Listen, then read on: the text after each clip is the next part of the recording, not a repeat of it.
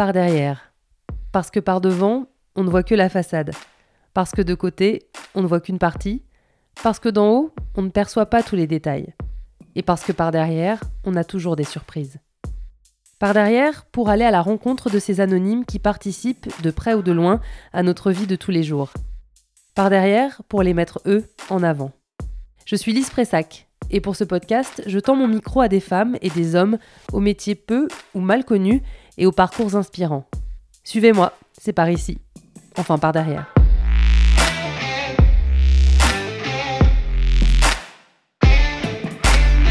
Cet épisode est une sorte de mise en abîme. Je vous emmène par derrière, par derrière. Car ce podcast, ce n'est pas que moi. Ce sont aussi deux personnes de talent que j'ai embarquées dans cette aventure un peu folle. Il y a Loïc, le réalisateur de ce podcast que vous avez pu entendre dans l'épisode précédent. Et si vous l'avez raté, il n'est pas encore trop tard pour aller l'écouter. Il y a Cyril, le graphiste. Lui, il a dû faire un visuel à partir de ce pitch. Le podcast va s'appeler Par derrière. Voilà, je te laisse réfléchir. Cyril et moi, c'est une longue histoire d'amitié née sur Twitter il y a 10 ans, à l'époque où nous n'étions pas si nombreux sur le réseau.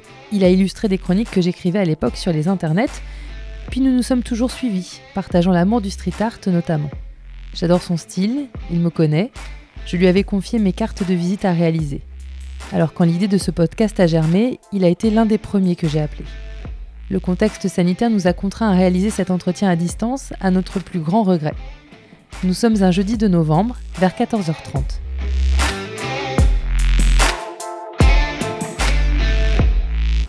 Salut Cyril, ça va? Salut Lise, ça va et toi? Bah écoute, très bien. Cyril, tu fais quoi dans la vie?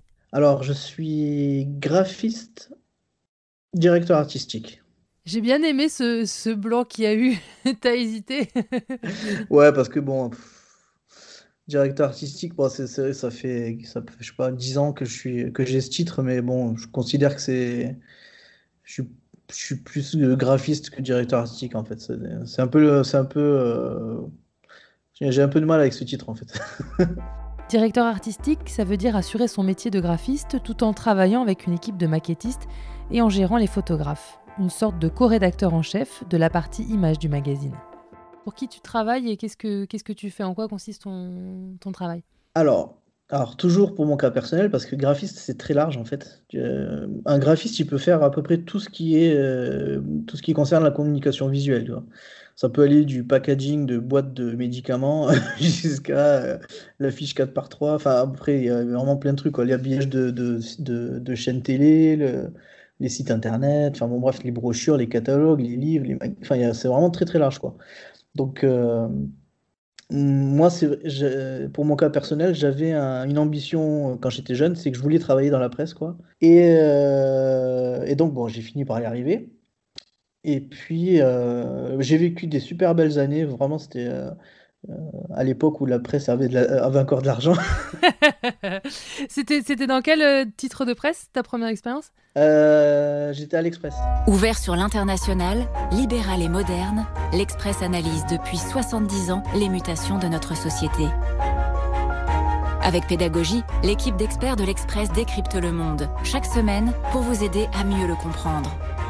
Après, j'ai travaillé beaucoup, je suis allé plus vers les, vers les décos, donc j'ai travaillé sur Maison Magazine à l'époque, Maison Française aussi.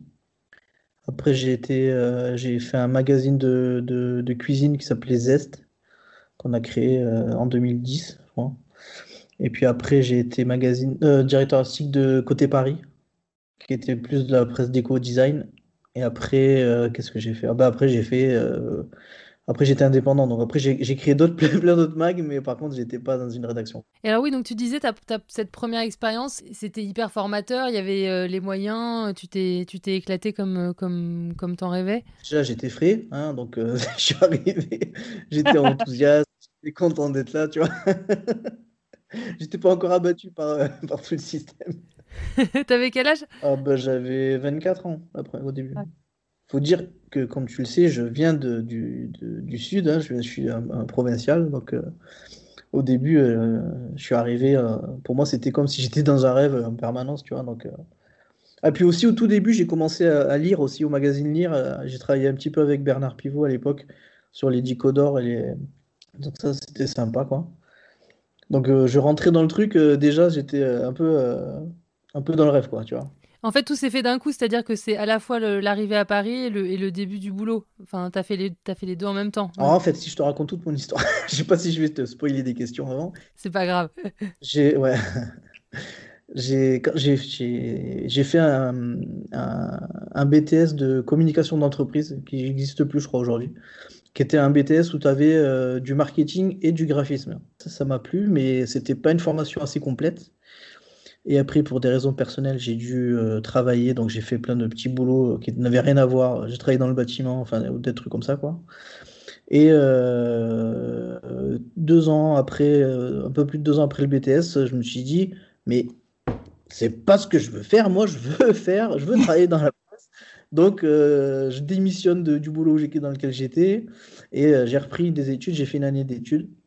Et pendant cette année d'études, j'ai rencontré une personne qui était une personne qui était à la, à la retraite et en pré-retraite et en fait elle se faisait plaisir, elle se faisait une petite formation avant de partir à la retraite quoi. Et c'était une ancienne de l'Express cette euh, personne. Et donc elle me dit mais si tu veux un stage, je connais des gens, euh, je j'envoie ton contact et tout. Euh, est-ce que tu es prêt, à, prêt à partir à Paris et tout? Et moi j'ai fait ben ouais carrément quoi. Enfin, j'ai même pas réfléchi, j'ai dit c'est une opportunité, ça arrive une fois dans une vie un truc pareil quoi tu vois. Et euh, donc, elle a filé mon contact et j'ai décroché un stage à l'Express. Et je suis parti euh, au mois d'août euh, sur un coup de tête. je connaissais personne, j'avais pas de logement, j'avais rien du tout. donc, je suis arrivé à Paris comme une fleur. donc, au début, c'était un peu galère parce que j'avais, j'ai, fait beaucoup de foyers pendant des foyers d'hébergement d'urgence pendant, pendant deux ans, pratiquement. Cyril a toujours dessiné. Ou plutôt, Cyril a toujours été un artiste.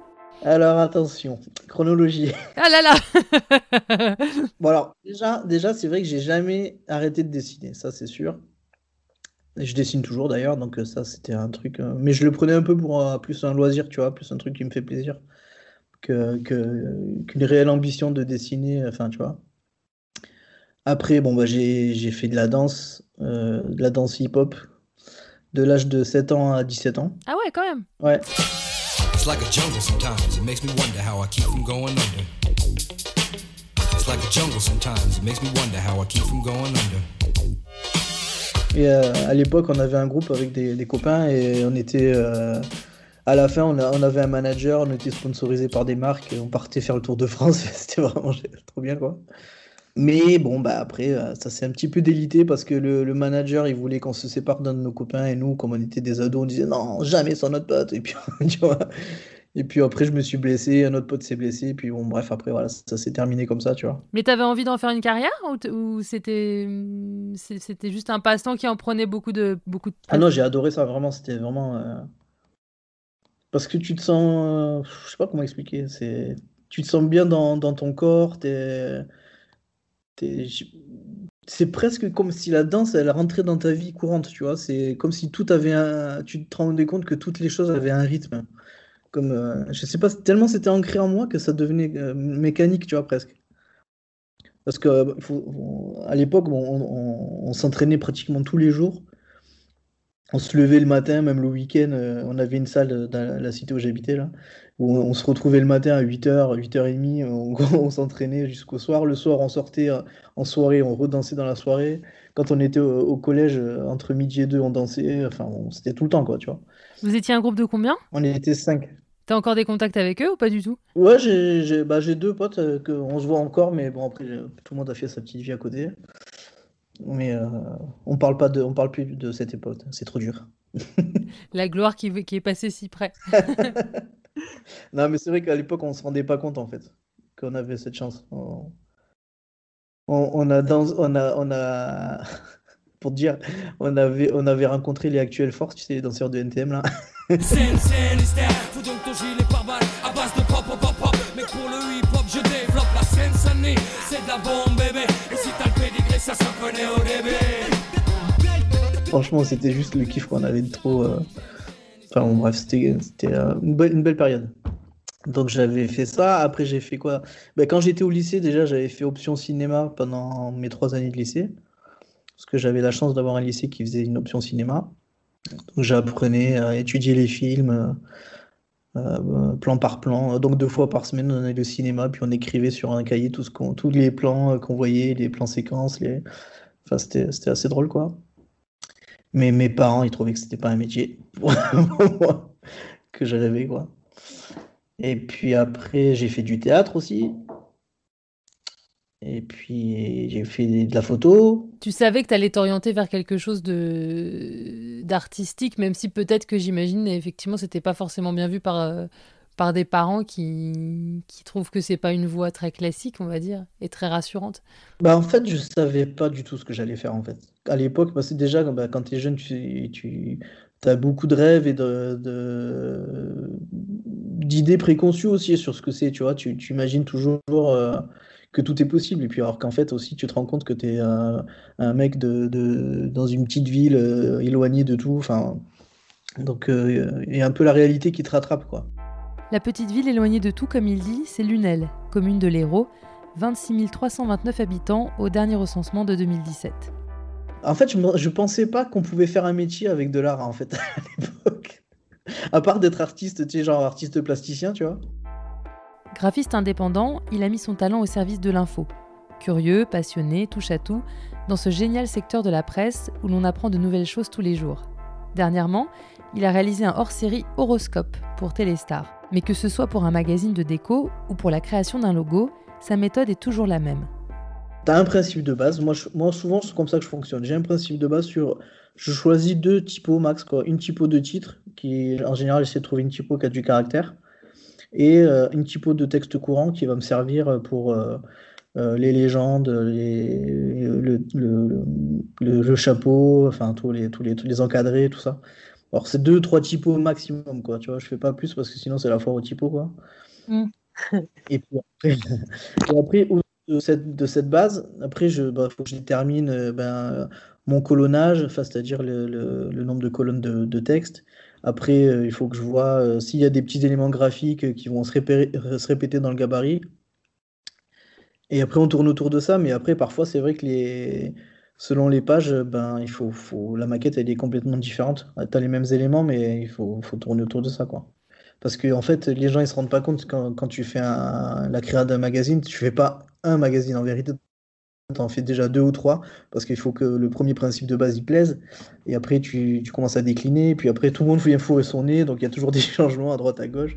Pour trouver des clients, il faut répondre à des appels d'offres, proposer une maquette, et ensuite expliquer ses choix graphiques lors d'un entretien. Tu brodes, tu es obligé de dire euh, pourquoi tu peux pas juste dire bah, j'ai choisi cette typo parce que ça fait joli et puis ce blanc là j'ai mis parce que je trouvais que c'était ça équilibrait bien la page. faut que tu fasses une histoire quoi, faut que tu dises bah là c'est parce que c'était un rappel par cette typo vous voyez euh, euh, elle, elle, a, elle, donne euh, confiance. Quand on la lit, elle est confortable hein, Est-ce que ça t'arrive que quelqu'un arrive à te dire bah voilà je, je voudrais faire ça et que toi t'es t'es pas pas du tout d'idée parce que on peut venir te voir pour tout et n'importe quoi. Enfin, tu vois, typiquement euh, un magazine sur un horoscope, euh, là, tout de suite, t'as une idée qui te vient quand on t'en parle ou enfin, c'est hyper dur ton, ton boulot de d'avoir une idée pour tout? Ça m'arrive tout le temps. J'ai pratiquement jamais d'idée. Mais non. non, non, si, c'est vrai. Parce que, en fait, je sais pas, c'est comment ça fonctionne dans, dans, dans ma tête. En fait, c'est, il y a plusieurs, il y a plusieurs boulots. Alors déjà, j'ai plusieurs boulots en même temps, tu vois, souvent. Donc, mais souvent, quand j'ai un projet comme ça, il, j'ai pas d'idée, mais j'ai un truc qui se dessine dans ma tête, tu vois. Et euh, des fois, ça m'arrive que je me réveille la nuit, je le note sur un papier, parce que sinon, je vais oublier, tu vois, par exemple. Donc, ah. et ça, ou, ou, ça me vient n'importe quand, je suis. Euh, je suis complètement euh, en train de faire autre chose et d'un coup je fais ah mais putain mais ouais ça y est c'est ça qu'il faut faire. Hop vite je prends un crayon je crayonne euh, le logo ou le ou, l'intention tu vois de la maquette que j'ai en tête quoi. Donc euh, c'est rare que ça vienne du premier coup quoi. C'est et c'est pour ça que souvent j'aime bien faire la le premier truc que je fais souvent c'est de chercher des typos parce que déjà ça m'aide en fait. Quand je commence à chercher une typo qui pourrait correspondre au titre sur le, que je vais faire déjà ça me guide. Pour moi, la typo, c'est un peu comme euh, vraiment le. C'est la ficelle, quoi. Je tire dessus et tout le reste qui vient, quoi. Des typos, il en existe des milliers, réalisés par des fondeurs. Tiens, encore un métier à découvrir. Et cela s'achète. Cyril fait des tests, regarde comment imbriquer les lettres, jouer avec. Tout commence par un croquis sur une feuille de papier. Et c'est donc ainsi qu'a commencé l'histoire de l'identité graphique de par derrière. Est-ce que tu te rappelles de ce que je t'ai demandé Est-ce que tu te rappelles de ce coup de fil euh, ah bah déjà, tu m'as demandé si, si j'étais d'accord avec le nom que tu avais trouvé. Oui, c'est vrai. Alors, bah oui. Oui, c'était les. Tu voulais qu'on parle des coulisses des, des, des métiers, en fait. Ouais. Ouais. C'est pour ça que j'ai eu cette idée de, de petite porte qui s'ouvre dans le nom du logo. Et alors, on va pas se mentir, au moment où je t'ai dit par derrière, tu m'as dit, ok, enfin, je sais, ça sera pas les mots exacts, mais tu m'as dit, ok, super, mais moi, qu'est-ce que je fais avec ça? Parce que bon, merci. Je crois que tu m'as dit euh, merci. C'est un joli cadeau, ça. Ouais. Et typiquement, une fois que je t'ai donné euh, ce, ce bébé en main, euh, je, je me rappelle plus trop combien de temps ça, ça a pris. Tu, ça, ça t'est venu comment L'idée de la porte, l'idée de la typo, justement? C'était assez rapide, on n'a pas mis beaucoup de temps. hein. Ouais, c'est vrai. Des fois, ça vient tout de suite, vraiment, quoi. Et puis, des fois, pff, tu rames, tu rames. Là, j'ai. là, j'ai- dernièrement, là, j'ai eu un logo à faire, là, enfin une charte graphique là. Et donc, en fait, en plus, en général, tu fais jamais un logo, tu en fais toujours euh, au moins trois, tu fais trois propositions, on va dire. Et euh, ça, ça venait pas, je sais pas ce que j'avais, j'étais pas bien, tu sais, je, me disais, putain, je trouve pas d'idée, je sentais pas le truc, enfin, je sais pas. Et euh, au bout d'une semaine, quand même, ça commence à faire beaucoup. euh, j'étais en train de passer un coup de téléphone pour un autre truc, et puis en même temps, je crayonnais sur mon, sur mon, mon petit cahier, quoi. Et puis, euh, pendant que j'étais. Alors, j'écoutais ce que la personne me disait au téléphone, quand même. Pour pas paraître mal poli. Mais euh, du coup, j'ai eu, je sais pas, j'ai eu comme un déclic, en fait. J'ai commencé à dessiner une forme et tout. Je fais, eh, mais putain, c'est ça et tout. Et donc, j'y suis allé, et en fait, ça m'a débloqué. J'ai fait, euh, dans la journée, les, trois propositions de logo, quoi. Que, que j'ai soumis après au, au- client. Et puis, euh, donc voilà, tu vois, c'est vraiment. Il n'y a pas de règle, en fait. Mais ouais, puis ça veut dire que ton cerveau, il turbine toujours sur plusieurs choses à la fois, en fait. J'imagine aussi que quand tu fais des propositions à des clients, euh, toi, tu dois aussi avoir ta, ta préférence, et d'ailleurs, c'est peut-être pas toujours celle-là qui est, qui est retenue, Ah j'imagine. bah, c'est souvent bah, celle-là.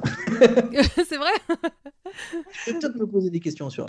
Euh, bah, en fait, il y a, y y une règle. Je sais pas si je devrais la dire. mais- Alors, en général, quand tu as trois propositions, tu as la proposition du client. C'est celle qui colle le plus au brief. Tu as la proposition, euh, ta proposition, on va dire, celle que toi tu estimes, euh, estimerais la mieux. Mhm. Et tu as une proposition un peu en dessous. euh, qui, alors c'est un peu dans le jeu dangereux parce que s'ils aiment la proposition qui est un peu en dessous, t'es, t'es un peu dégoûté. Quoi. Mais euh, tu, tu fais. euh, Enfin, après, moi, c'est- ça, ça dépend parce que quand je dis une proposition un peu en dessous, c'est que souvent, c'est que j'en fais une troisième et que je suis un peu essoufflé sur, euh, au niveau des idées, tu vois, ou que j'arrive pas à trouver un truc, truc mieux que ce que j'ai fait avant. Euh, Mais qu'il vaut mieux en avoir trois que deux, quoi. C'est sur le principe du choix. ouais, il faut pas qu'il y en ait trop parce que sinon, ça veut dire que t'es, que tu sais pas où tu vas. Ouais. Mais j'essaie d'en avoir, en fait, j'essaie d'en avoir trois un peu di- qui soient assez différentes en fait pour que le client lui il puisse se diriger vers un truc. Par exemple, s'il me dit ah ben moi j'aime bien la proposition 1 mais euh, euh, il y a ça qui me dérange, euh, alors que dans la proposition 3 j'aime bien ça mais par contre j'aime pas l'ensemble. Enfin tu vois, du coup ça, ça permet aussi de, de guider aussi tu vois pour pour affiner derrière quoi. On ne sait que choisir. C'est vrai qu'il y a l'embarras du choix. Mais puis surtout, tu es dans un, dans un domaine qui est hyper compliqué. C'est-à-dire que tout ça est très subjectif. C'est-à-dire que quelque chose qui, moi, va me plaire, va pas plaire à quelqu'un d'autre. Et ça voudra pas dire que ce que tu as fait, c'est pas bien. Enfin, c'est. Il n'y a pas de goût universel. Ah mais ça, bah, ça c'est pareil. Alors ça, tu vois, ça j'ai connu quand j'étais, euh, quand je faisais la direction artistique de, de magazine en groupe, quoi. Parce que ça, par exemple, quand tu faisais les couvertures, c'était toujours les, couvertures, c'était toujours le grand moment où je savais que tu, tu fais des essais de couverture et là, c'est euh, au début, tu montres à la rédac chef qui va appeler euh, le secrétaire de rédaction et puis après, tu as l'assistante qui passe et on l'appelle. Après, il y a la PDG qui passe, on l'appelle, Oh elle vient là voir. Ah tiens, puis elle appelle, euh, il y a Martine qui passe là-bas, la commerciale, on va l'appeler pour voir ce qu'elle en pense. Et puis alors là, tu te retrouves, tu as, 15 personnes devant qui donnent son avis, puis tout le monde trouve ça en une qui est, qui est- qui est super. Et puis à un moment donné, il fait Mais on- tu trouves pas que là, le, le, le, le bonhomme là, il a une drôle de tête, ou, tu sais, ou, le, ou le buisson, là, on dirait que c'est un œil, je sais pas, sa bouche, là, je vois que ça, je vois que ça. Tout, le monde- tout le monde fait Ah ouais. Pareil. Maintenant que tu le dis, je vois que ça. Ouais, non, ça va pas. Tu peux pas me faire revenir. Là, t'as juste envie de tirer une balle. Mais comment tu fais dans ces cas-là? Tu identifies la personne qui est décideuse et que du coup tu te dis bon faut que je plaise à elle et puis c'est pas grave si Martine de la compta elle aime pas. Enfin c'est hyper compliqué. Comment tu fais dans ces cas-là? Ben là, tu, tu gardes ton calme d'abord, hein, et puis tu t'argumentes, tu contre-argumentes. Ah, mais je suis devenu un... En fait, je pensais pas que ce métier allait devenir comme ça, mais euh, je suis devenu un spécialiste de la contre-argumentation. Donc, euh, ah ouais, tu trouves tout. Non, mais après, c'est vrai qu'il y a des coups aussi, par exemple, des fois où j'ai envie de les défendre parce que je les trouve bien et que je trouve que l'argument, il n'est pas justifié. euh. En plus, tu as 10 personnes qui ont dit elle était bien, tu as une qui a dit c'est pas bien, tout le monde dit ah ouais, peut-être qu'elle est... peut qu'elle a raison. Donc, alors toi, tu es le DA, puis c'est pas, c'est elle qui a raison. Donc euh, à un moment donné, il faut que tu, c'est toi le directeur artistique, donc c'est toi qui aussi qui, qui doit donner la direction, tu vois, et qui doit dire ce qui est bien ou pas. Pourquoi tu fais ce métier? J'en sais rien. bah déjà parce que je sais pas faire, rien faire d'autre. Et puis euh, non, parce que en fait, ce que j'aime bien dans ce métier, c'est que comme tu es, tout, le temps en veille aussi, tu, tu regardes tout le temps ce qui se fait. En fait, il n'y a pas de, de- comment dire, il n'y a pas d'essoufflement en fait. Je sais pas comment expliquer. C'est tous les projets sont différents. À chaque fois, il faut se remettre en question. Chaque projet, en fait, est un peu comme si tu te, c'était comme un, c'est comme un nouveau défi à chaque fois, quoi, tu vois. Donc, euh, des fois, c'est pas facile parce que quand tu as, quand une, une- mentalité comme la mienne qui est un peu euh, angoissée, euh, je suis un mec stressé, tu vois, donc c'est vrai que c'est pas facile à vivre. Mais par contre, c'est aussi stimulant parce que tu fais jamais la le même travail en fait. Bah, c'est un peu ce que tu disais du métier de journaliste en fait. Tu, retrouves ce que tu cherchais dans, dans le métier de journaliste, tu le retrouves euh, avec ce métier-là. En fait, je vis le journalisme par procuration, tu vois. Bah, c'est en, en- en mieux dans le sens, enfin en mieux, enfin il n'y a pas tellement une échelle de valeur, mais où tu apportes euh, un truc artistique qu'on n'apporte pas forcément toujours dans le journalisme, enfin qu'on essaye d'apporter un petit peu, mais qu'on qu'au au quotidien pas toujours. Ouais, ouais. Mais le seul truc, moi, qui, qui, qui- que j'ai du mal à vivre avec mon métier, c'est le fait d'être assis derrière un ordinateur en permanence, quoi. Ça, c'est, ça, j'ai, eu euh, souvent des, résurgences de quitter ce métier à cause de ça, parce que tu es tout le temps assis euh, euh, derrière un ordi, donc ça, ça, me gonfle quand même. On va pas, faut être honnête. Là, je fais, ça fait maintenant plusieurs, 5 ans, 6 ans là, que je suis indépendant. Tu fais des magazines complets de A à Z, t'as jamais rencontré personne, tu vois. Le- la secrétaire de rédaction, elle est en Bretagne, t'as euh, le, le rédac chef, il est dans le Limousin. Enfin, tu vois, c'est les journalistes, ils partent, à, tu les envoies à droite à gauche, les photographes à droite à gauche. enfin. T'as rencontré personne et le magazine il sort, quoi. Tu fais quoi du reste de ta vie? Alors, en ce moment, je m'occupe de mes enfants. Bah c'est bien. J'écris un petit peu, comme tu le sais, sur euh, silclick.com. Sur- Ah non mais vas-y profite hein. Moi je, je mettrai les liens et tout, t'inquiète. Euh, je dessine un petit peu quand j'ai le temps. Je- Voilà, en ce moment, je fais plutôt des, des pas de patrouille et des trucs comme ça pour mes enfants. mais sinon- En plus, quand tu es indépendant, en fait, tu bosses n'importe comment. Tu bosses le soir après le coucher des enfants. Tu bosses. Enfin, c'est ta vie, elle est un peu différente, quoi. Bah, c'est-à-dire que tu l'organises différemment. Tu fais une coupure là, là on va se laisser euh, dans, dans, dans 11 minutes parce que tu dois partir les chercher. Euh, il sera 16h, mais du coup ça permet aussi ces temps-là, c'est-à-dire que bah, tous les parents peuvent pas aller chercher leur enfant à 16h, donc c'est aussi, euh, aussi chouette. C'est un choix que j'ai fait aussi depuis qu'ils sont nés. Je me suis dit, je me mets à dispo. Je fais, je rentre plus, je fais plus des horaires de malade. J'ai fait en sorte en fait que mes journées, euh, j'ai du temps pour eux, quoi. Tu vois.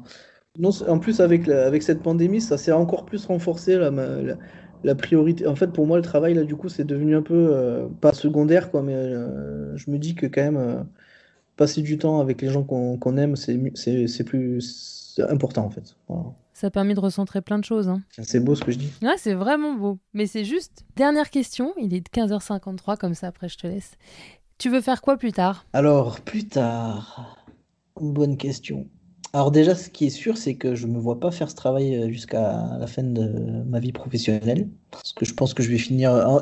j'ai trop connu de vieux DA euh, qui étaient pas bien dans leur peau. On a tous connu ça dans tous nos métiers, je crois. Moi, j'ai connu trop de journalistes aigris aussi. Non, euh, écoute, la question se pose beaucoup en ce moment, surtout depuis le premier confinement, en fait. J'ai commencé à regarder un petit peu euh, si d'autres vies étaient possibles.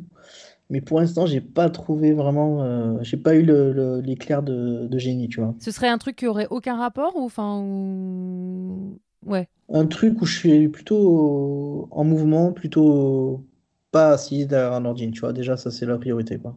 Un truc manuel, j'imagine? Ouais, peut-être, peut-être. Je sais pas, franchement, je sais pas. Ça fait des mois que je pas. Ah, Lise, arrête. Je sais pas, Lise. Ah non, non, mais je jouais la conseillère Pôle emploi. Je veux pas de réponse. Euh, dès que je me dis je vais me mettre à un projet sérieux, et, euh, euh, par exemple, j'ai écrit beaucoup d'histoires d'enfants de, d'enfants pour des livres de, de, petits, tu vois. Et dès que je me dis, allez, c'est bon, je vais, je vais chercher des, illustrateurs ou un éditeur ou quoi. Et en fait, depuis, j'ai, à chaque fois, tu as, des boulots qui tombent. Donc, en fait, tu cumules, depuis la, surtout depuis la, rentrée, là, ça va pas arrêter. Donc, euh, donc à chaque fois que, que, je commence à mettre un pied dans, le, dans un projet pour une éventuelle nouvelle vie, à chaque fois, la réalité me rattrape, tu vois.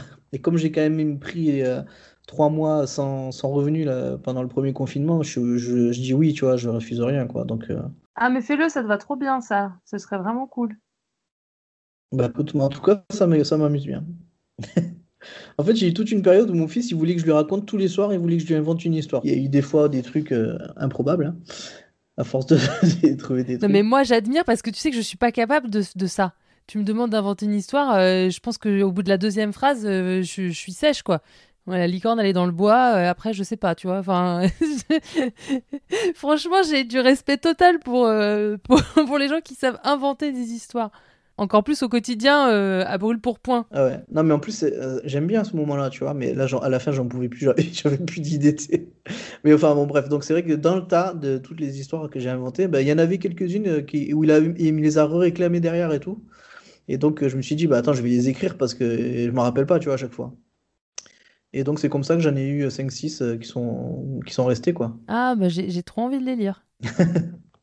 bon bah allez au boulot. Eh ben on va lancer un appel. Hein c'est un illustrateur euh, et puis qui en plus euh, écoute ce podcast, ça veut dire que c'est déjà une personne bien.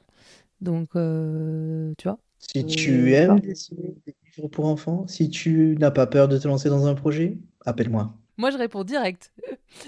Bon, il est 16h00, j'ai respecté mon contrat. Merci beaucoup, Cyril. Merci à toi, Lise.